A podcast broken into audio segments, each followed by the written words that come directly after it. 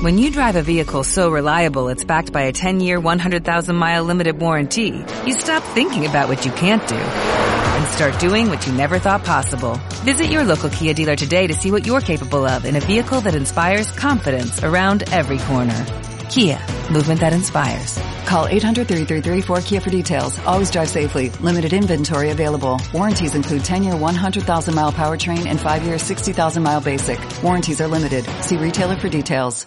Hello, ¿cómo estás? Bienvenido a mi podcast Granos de Vida Odisea de Café, este espacio donde te comparto experiencias y reflexiones basadas en vivencias propias, sobre todo de la vida laboral, porque a veces necesitamos escuchar que no somos los únicos pasando por ciertos dilemas y acontecimientos. Mi nombre es Elizabeth Mendoza, mucho gusto y soy tu host para este podcast.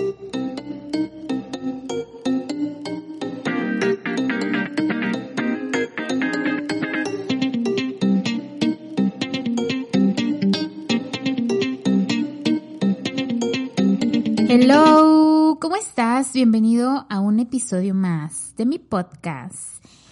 Y déjame, déjame poner esto bien, ahora sí ya. Pues, ¿cómo estás? ¿Cómo te ha ido? ¿Cómo, cómo, cómo ha sido tu semana? ¿Qué, qué sucesos has, has vivido? Déjame contarte que, bueno, aparte de que este tema va a ser como una platicadita, una charla, un updating de cosas que he estado haciendo, cosas de mm, en las cuales he como que como como que he puesto mi energía, en las cuales me he enfocado, etcétera, etcétera, etcétera. Entonces, no va a ser un tema como tal, entonces por eso. Y hoy traigo mucho la palabra entonces, entonces, entonces, a ver, voy a tratar Déjenme, voy a respirar porque ando como dispersa.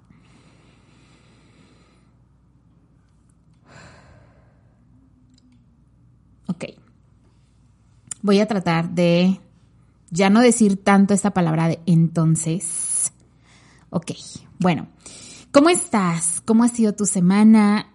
Yo he estado muy tranquila. De hecho, ahorita estoy grabando en día jueves para que pueda salir. Eh, es el día lunes. Y mm, estoy grabando en jueves porque precisamente el día de hoy había pedido un día de, de vacaciones por, por un evento, una, una reunioncilla que yo tenía por ahí que me cancelaron a la mera hora. Entonces, ya no quise como que irme a la planta y no, como que no, no andaba tampoco en ese, en ese, en ese mood de, bueno, pues ya no, se me canceló, bueno, vámonos a, a trabajar, como que no, como que quise aprovechar el día, desperté tarde, de hecho, no sé si a ti te pase, pero cuando, cuando te quedas dormido o dormida por más tiempo de tus ocho horas, que a lo mejor te avientas unas nueve o diez horas, a mí me pasa que comienzo a tener sueños de los que me acuerdo, o sea, de cada detalle de, de lo que sucede en mi sueño. Y son sueños como de esos en donde suceden cosas mágicas como, ay, no sé, son sueños padres que te hacen sentir bien, que te reconfortan, en donde aparecen como personajes o personas que nunca habías visto o que únicamente has visto en tus sueños, pero en la, en la vida no. Y no sé, eso fue lo que me sucedió y es lo que me sucede cuando, cuando duro más tiempo dormida de mis ocho horas. Y, y me gusta, me gusta porque me, me tranquiliza, como que, como que traen un mensaje esos, esos sueños. Y bueno, te cuento que en estas últimas cuatro semanas estuve yo en un curso que se llama Inward Project. A lo mejor lo conoces, a lo mejor no. Lo da una chica que se llama Sofía Alba y nos compartieron varias herramientas, tanto para meditar o como para tener un morning ritual. Y um, nos compartieron también cierta información sobre el ser, el hacer, como toda esta parte de la energía masculina, energía femenina y muchas cosas que en realidad para mí fueron nuevas porque yo no traía ese, pues sí, como ese conocimiento.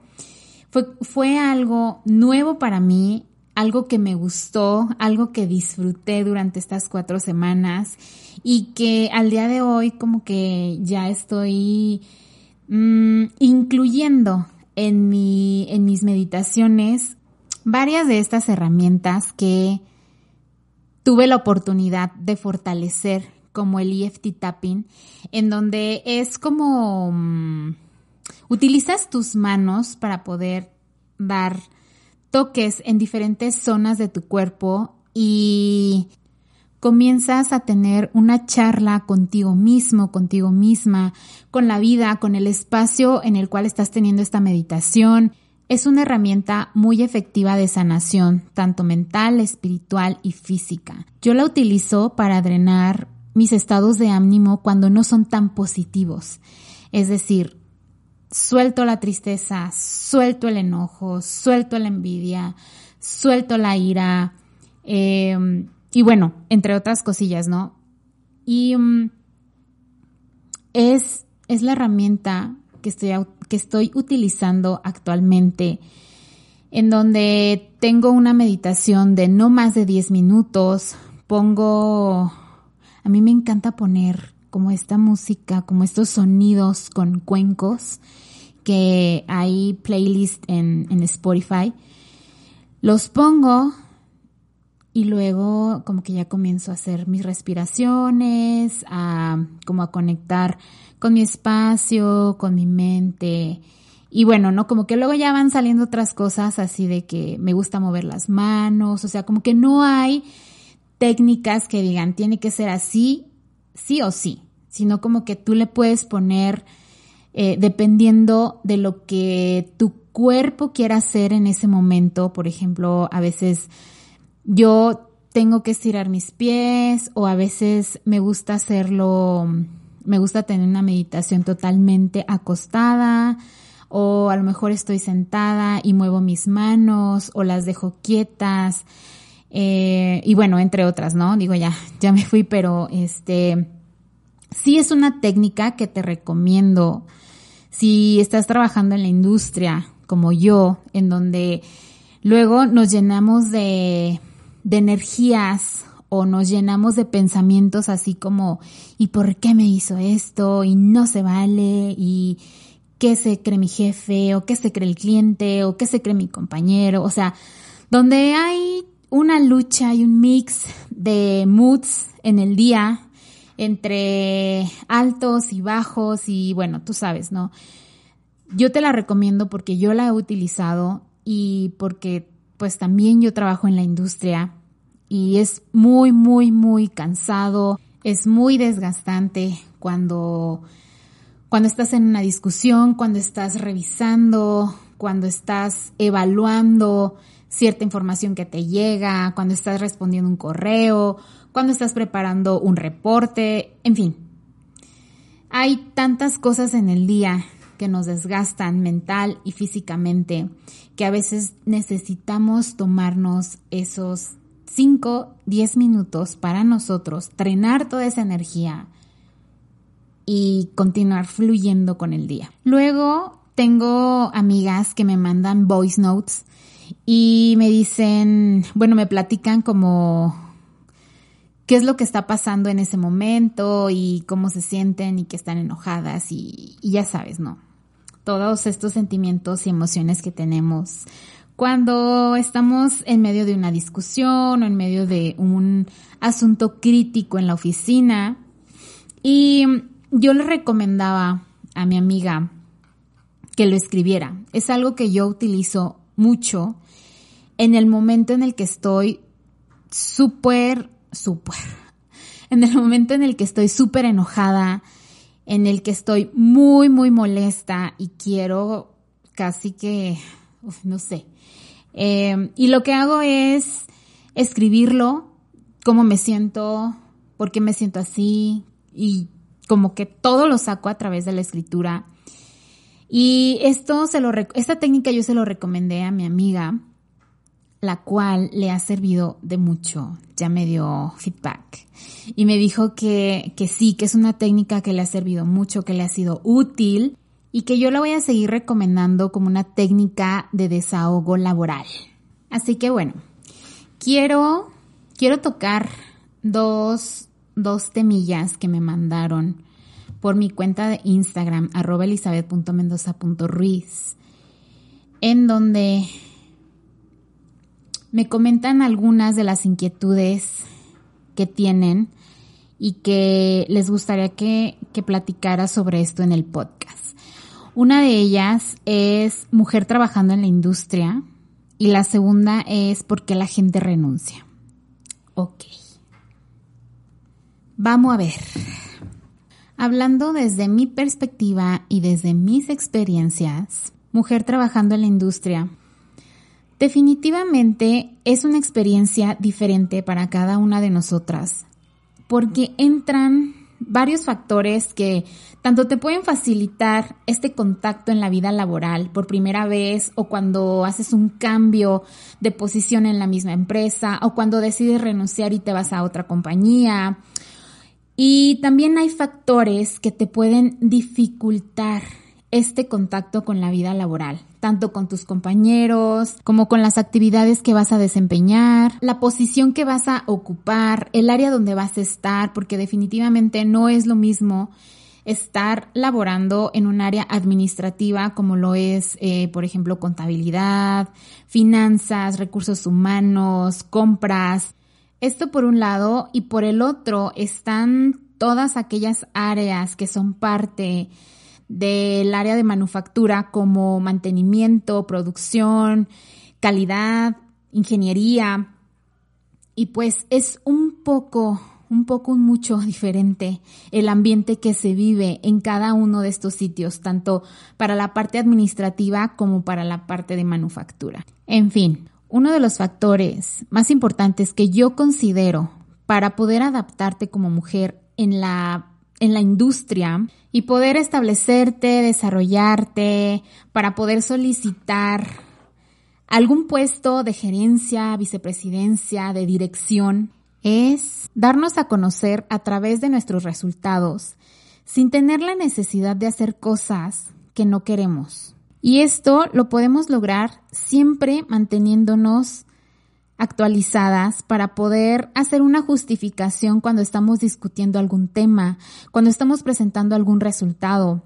Conocer tanto los procedimientos internos o del corporativo de nuestra área como de las demás áreas, que aunque no estemos tan involucradas con ellas, sí es importante tener como una información o un conocimiento general de lo que dicen sus procedimientos para poder Em, para poder gestionar o llevar a cabo alguna actividad cuando, cuando tengamos esa necesidad. Por ejemplo, déjame platicarte algo que me sucedió en una auditoría de, creo que era una preauditoría antes de la auditoría de fase 1 para certificación en IATF, en donde el auditor me comenzó a evaluar los AMEF de proceso y él me comentaba, o me cuestionaba más bien, que por qué no tenía yo acciones recomendadas para los NPRs que estaban arriba de los 100. Y mi justificación fue con base a la severidad del modo de falla que se estaba analizando. Es decir, que nosotros tomábamos las acciones recomendadas principalmente hacia las severidades que tenían 8, 9 y 10. Y todo esto ya estaba plasmado en un procedimiento interno para poder hacer y desarrollar una MEF. Y bueno, aquí hubo una discusión entre el auditor y yo porque él me decía que en el AMEF, en el manual de la IAG de la MEF versión 4, indicaba que se tenían que tomar acciones recomendadas para todos aquellos NPRs que fueran altos. Que yo recordaba que el manual decía otra cosa. en donde no te recomendaban tanto utilizar el NPR para poder tomar acciones, sino que dependía también como de la evaluación que le estabas dando a ese modo de falla. En fin, el chiste es que sacamos el AMEF y nos fuimos a la parte de evaluación de riesgos, en donde te dan una pequeña explicación sobre los NPRs o el número de prioridad en riesgos.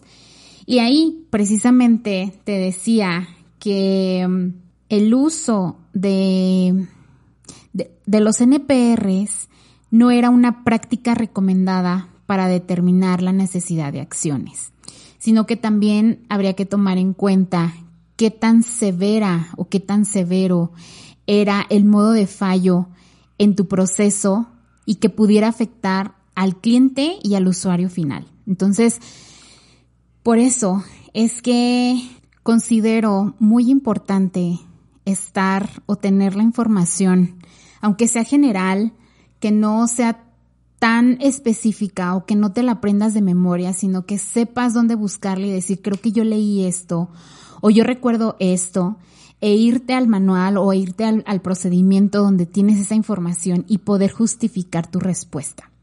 Y también por otro lado está el ser persistentes, el no darnos por vencidas, el insistir para poder obtener ese objetivo, esa meta que ya, ya tenemos aquí en mente, que queremos esa gerencia, que queremos esa, esa dirección, porque luego no es, no es tan sencillo y no es tan fácil que pongan esa, ese voto de confianza en ti.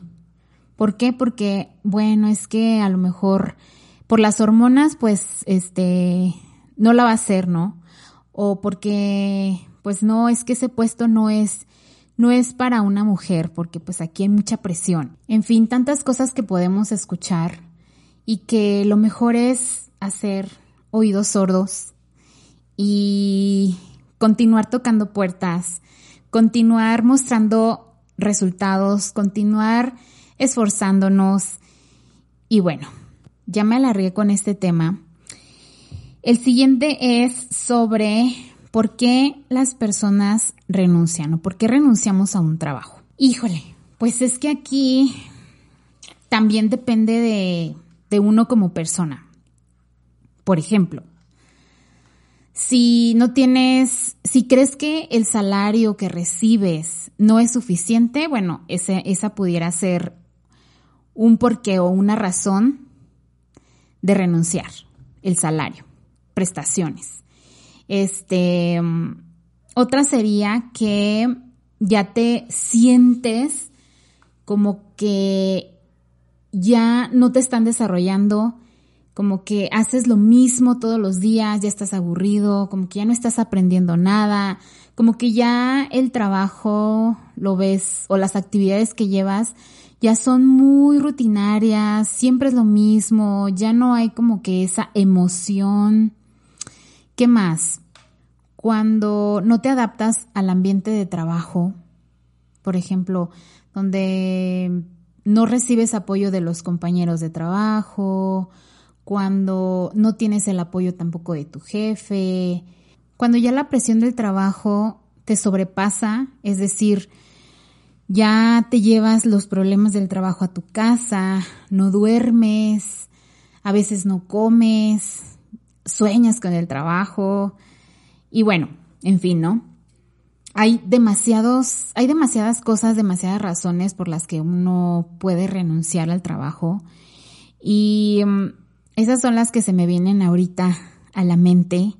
Así que bueno, creo que ya se extendió mucho este episodio, así que hasta aquí lo voy a dejar. Muchísimas gracias, espero que te haya gustado, que lo hayas disfrutado, te mando un abrazo muy fuerte y nos escuchamos para la próxima. Bye bye.